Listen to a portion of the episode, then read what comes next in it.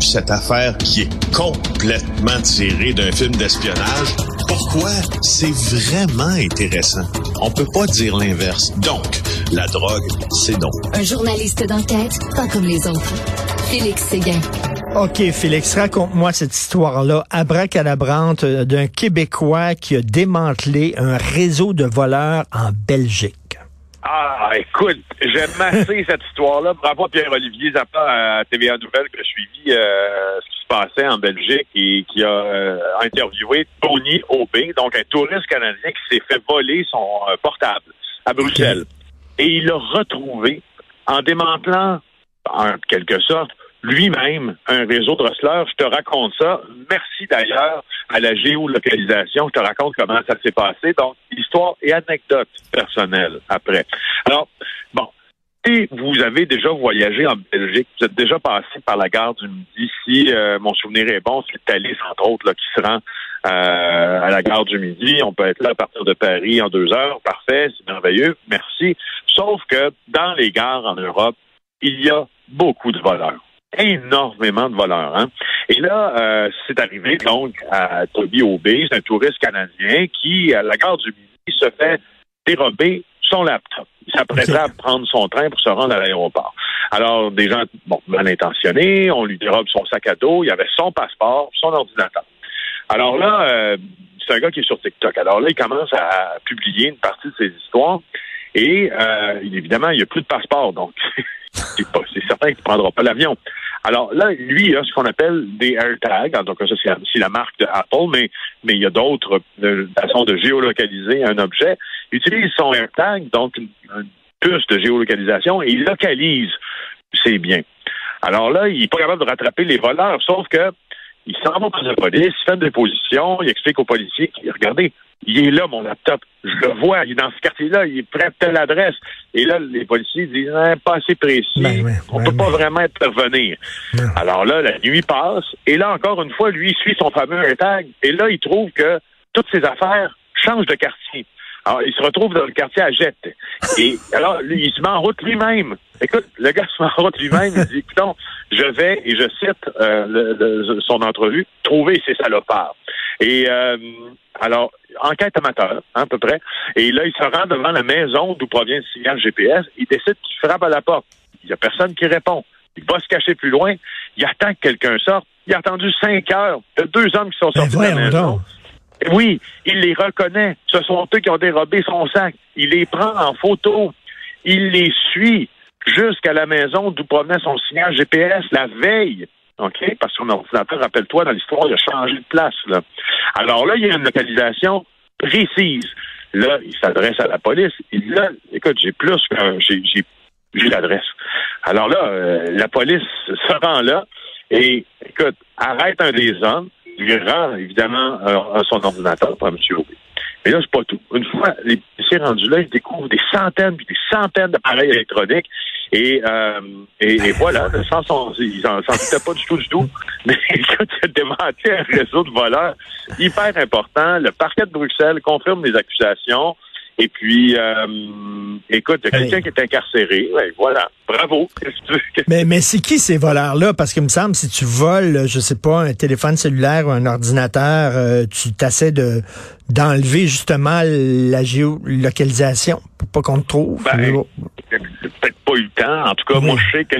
Et, là, anecdote euh, très perso, moi, euh, comme bien d'autres voyageurs, là, en 2023, j'ai une confiance parfois limitée dans les euh, compagnies aériennes que j'emprunte pour me rendre à mes nombreuses destinations parce que je suis souvent dans les aéroports, comme tu le sais.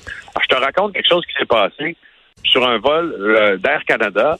C'est un vol Montréal à Raleigh, en Caroline du Nord. J'ai une puce de géolocalisation dans nos bagages. Et là, donc, c'est un vol direct, Richard. C'est du point A au point B. On passe pas par Toronto, Winnipeg, Regina, puis après ça, on attend six heures à Vancouver. Non, non. Montréal, Raleigh. C'est deux heures de vol, point fini. Bon. Là, je regarde ma géolocalisation, puis mes bagages sont pas dans l'avion. Alors là, on dit à l'hôtel, on a un problème. Je pense qu'on n'a pas chargé nos bagages. Et là, l'hôtesse dit, ben non, c'est impossible. Je dis, oui, c'est possible. Regarde. Hein? Puis là, l'hôtesse dit, ben non, écoute, on est arrivé à Raleigh. Perdu nos bagages. On voyait encore nos bagages dans un édifice du boulevard euh, Roméo Vachon, je pense, là, à l'aéroport de Dorval. Alors, deux, deux choses l'une. Notre compagnie aérienne a été capable de perdre nos bagages, c'est-à-dire pas les embarquer sur un vol direct. Et puis ensuite, ben, tu sais, ils sont restés, disons, très insensibles dans nos arguments. Vous savez pas nos bagages. Ben oui. Vous les amener à l'avion. Alors, c'est très utile, ces puces-là de Mais géolocalisation. tu- le hein. gars est allé voir la police, puis après, moi, toi, tu parles à l'agent de bord. Pouvez-vous croire le monde maudit quand les gens vous disent de quoi? Ben oui, c'est ça. Et puis, je sais pas de parler de mauvaise expérience dans les lignes aériennes. Il y a une compagnie, je pense que c'est une, une compagnie euh, liée à la, la, la Suisse, Ben oui, ben oui. euh, qui a fait un vol, euh, je me rappelle plus des deux destinations, sauf qu'il y a eu un problème sur le tarmac de l'aéroport, puis les bagages n'ont pas été chargés à temps. Aucun. Et techniquement, je pense qu'on dépassait l'heure euh, et le, le- le temps disponible ou réglementaire pour que les pilotes puissent voler. Le pilote a décidé de choisir par- de partir quand même avec l'avion sans. Aucun, Un aucun bagage. Ils ont, ils ont destination. pas, ils ont, ils ont pas averti les passagers.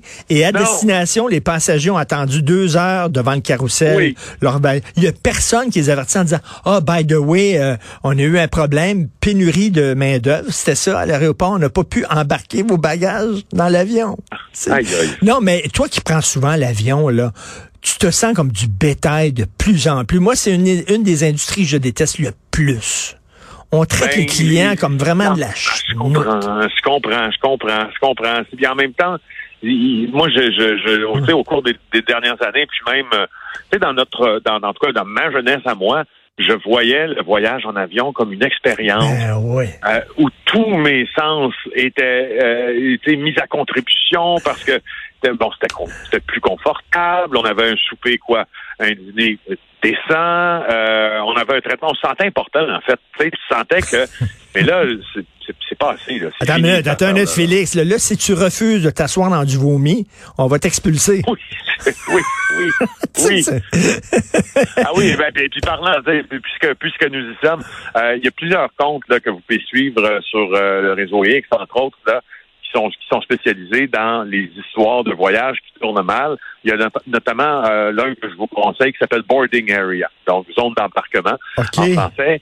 Et, et, et- et sur ce compte-là, plusieurs personnes qui sont des, des on les appelle en des voyageurs assidus, là, ce que les anglophones appellent les frequent flyers.